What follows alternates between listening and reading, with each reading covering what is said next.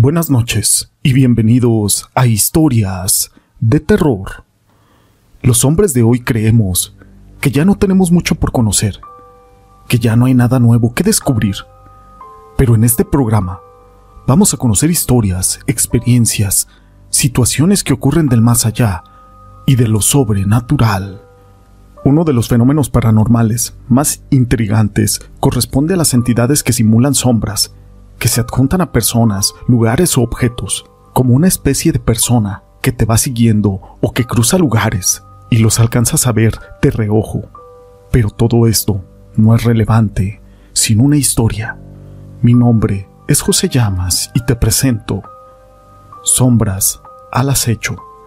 Este es un relato basado en hechos reales de Florinda Castillo, de Tampico, Tamaulipas, y esta historia fue escrita por mi amigo Eclipse Rey de los Mares, a quien le mando un saludo. Esto que les quiero contar sucedió un sábado en la noche del mes de febrero de este año, aquí en la colonia López Portillo de Tampico, Tamaulipas.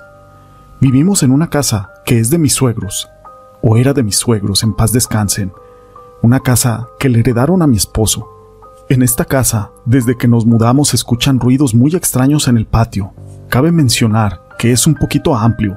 De hecho, mis vecinos nos comentan que a veces piensan que somos nosotros los que estamos en la madrugada porque se ve el movimiento de personas, pero la verdad es de que nosotros nunca habíamos visto nada, solo habíamos escuchado algunos ruidos y los comentarios de los vecinos. Mi hijo Marco me pidió permiso para hacer un convivio en el patio de la casa con varios de sus amigos. Y así fue. Empezaron como a eso de las seis de la tarde, asaron carne asada, algunos refrescos y algunas bebidas, pero ya pasado de la medianoche, solo se quedaron pocos, entre ellos Ricky, Miyagi, Kevin y mi hijo Marcos. Yo salí a acompañarlos un rato y ellos estaban bien felices, vacilando de sus exnovias, anécdotas de la escuela, etc. Solo se habían tomado una que otra cerveza, pero no estaban ebrios. Ya eran las dos de la mañana cuando miré el reloj y le dije, Yo ya tengo sueño, muchachos. Mejor me voy a dormir, pero se quedan en su casa. Y acuérdense que todo con medida. Sí, señora, que descanse. Eso fue lo que me dijeron casi todos en coro. Cuando de repente, Ricky y Marcos dicen, ¿qué es eso que está ahí en la esquina del patio? En un momento pensé que querían jugarle alguna broma, pero vi que se pusieron muy serios y hasta le bajaron a la música.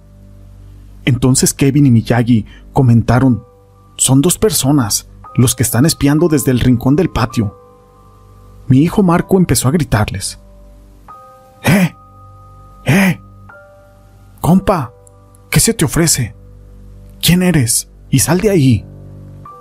Cuando yo escuché eso, me regresé y volteó a ver porque pensé que a lo mejor se habían metido algunos marihuanos o un ratero, qué sé yo, y que no se fueran a pelear con los muchachos. Los cuatro estaban parados viendo hacia el fondo del patio, pero Kevin agarró un palo. En ese momento ya me dio un poco de más preocupación de que fuera a pasar algo malo. Así que pusimos atención, todos, y se veían dos sombras. Una estaba sentada cruzada de piernas y la otra estaba parada. Pero lo que más nos llamó la atención es que la que se encontraba de pie era de un tamaño muy grande. Fácilmente podría medir dos metros de estatura y de complexión mediana. Le empezaron a arrojar piedras entre los cuatro, y en ese momento se desaparecieron en un parpadeo de ojos ante nuestra vista. Los muchachos se espantaron mucho y empezaron a guardar las cosas, pero de repente Miyagi cayó de cunclillas al piso, como si alguien se le hubiera trepado en la espalda, y empezó a gritar. Alguien se quiere meter a mi cuerpo.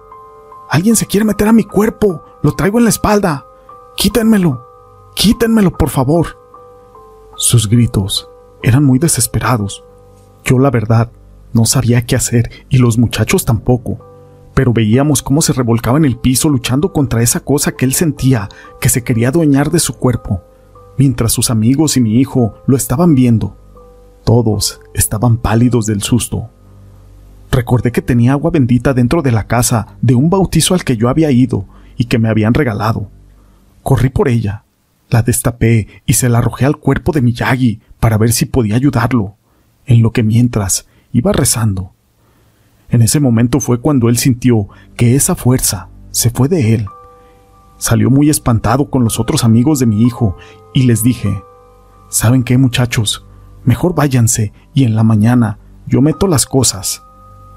Decidieron retirarse de la casa y arrojé un poco de más agua bendita hacia donde estaban aquellas sombras, en aquella esquina del patio. Al día siguiente, en el transcurso de la mañana, volví a arrojar agua bendita en cada esquina de la casa. A partir de ese día, se dejaron de escuchar y de ver esas sombras que ya tenían un buen rato de andar merodeando en esa casa en donde vivieron mis suegros hace muchos años. Esta historia la quise compartir con ustedes, pero acerca de las sombras se cuentan muchas historias. Cuando llegué al tutelar de menores, primero te pasan por un cuarto de observación para ver cómo reaccionas al encierro, y después de unos días te pasan a un módulo y, esa vez, a mí me pasaron en la madrugada a ese módulo y al día siguiente, pues lo normal, todos los compañeros del módulo te comienzan a preguntar por qué vienes y cosas así. Nada más que, uno le dijo al otro, dile para que no se espante, y en ese momento comenzaron a contar de que en las noches empiezan a ver sombras que caminan de colchoneta en colchoneta. Yo la verdad me saqué mucho de onda y les dije que no podía ser pero llegó la noche y se apagaron las luces. En la madrugada, yo sentía la presencia de alguien que me estaba mirando, pero no quise abrir los ojos. Nada más volteé un poco. Cuando me volteé, sentí que me agarraron del brazo y que me empezaron a jalonear. Yo le hablaba al compañero de al lado, desesperado. En eso, quise agarrar la Biblia que estaba debajo de mi almohada y no la encontraba, pero yo sabía que la había dejado ahí y que ahí la había guardado. Justo cuando la agarré, se detuvo, pero ya no pude dormir hasta que pasé lista.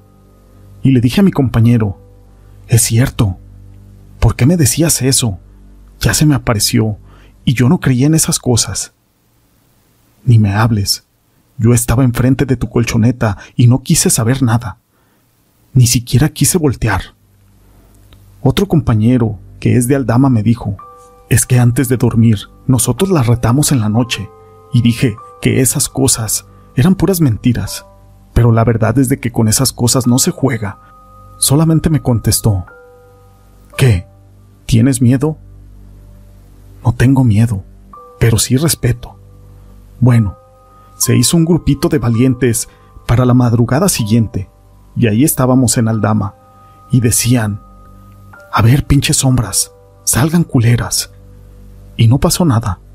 Ya hasta que en el baño de repente se escuchó que azotaron una cubeta de agua.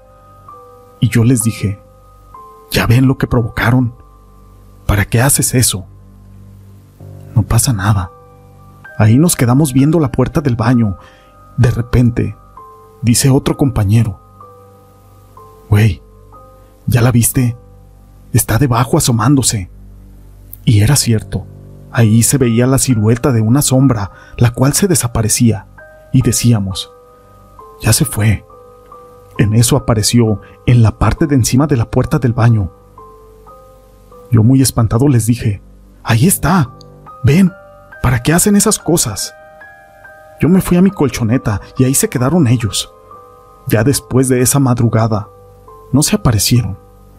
También los custodios nos contaron que cuando se hizo ese tutelar en su primer motín mataron a un custodio y que en las noches se aparecía, pero que caminaba arrastrándose como Spider-Man.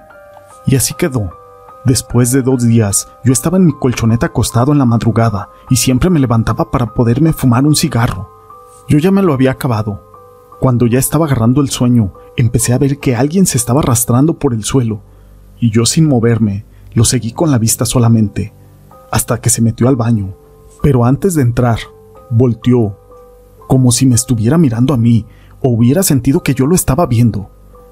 Estos hechos pasaron en el tutelar de la borreguera y esta historia la quise compartir con ustedes. Si te ha gustado, déjame tu pulgar arriba. No olvides en dejar tus comentarios y gracias por ser parte de este canal.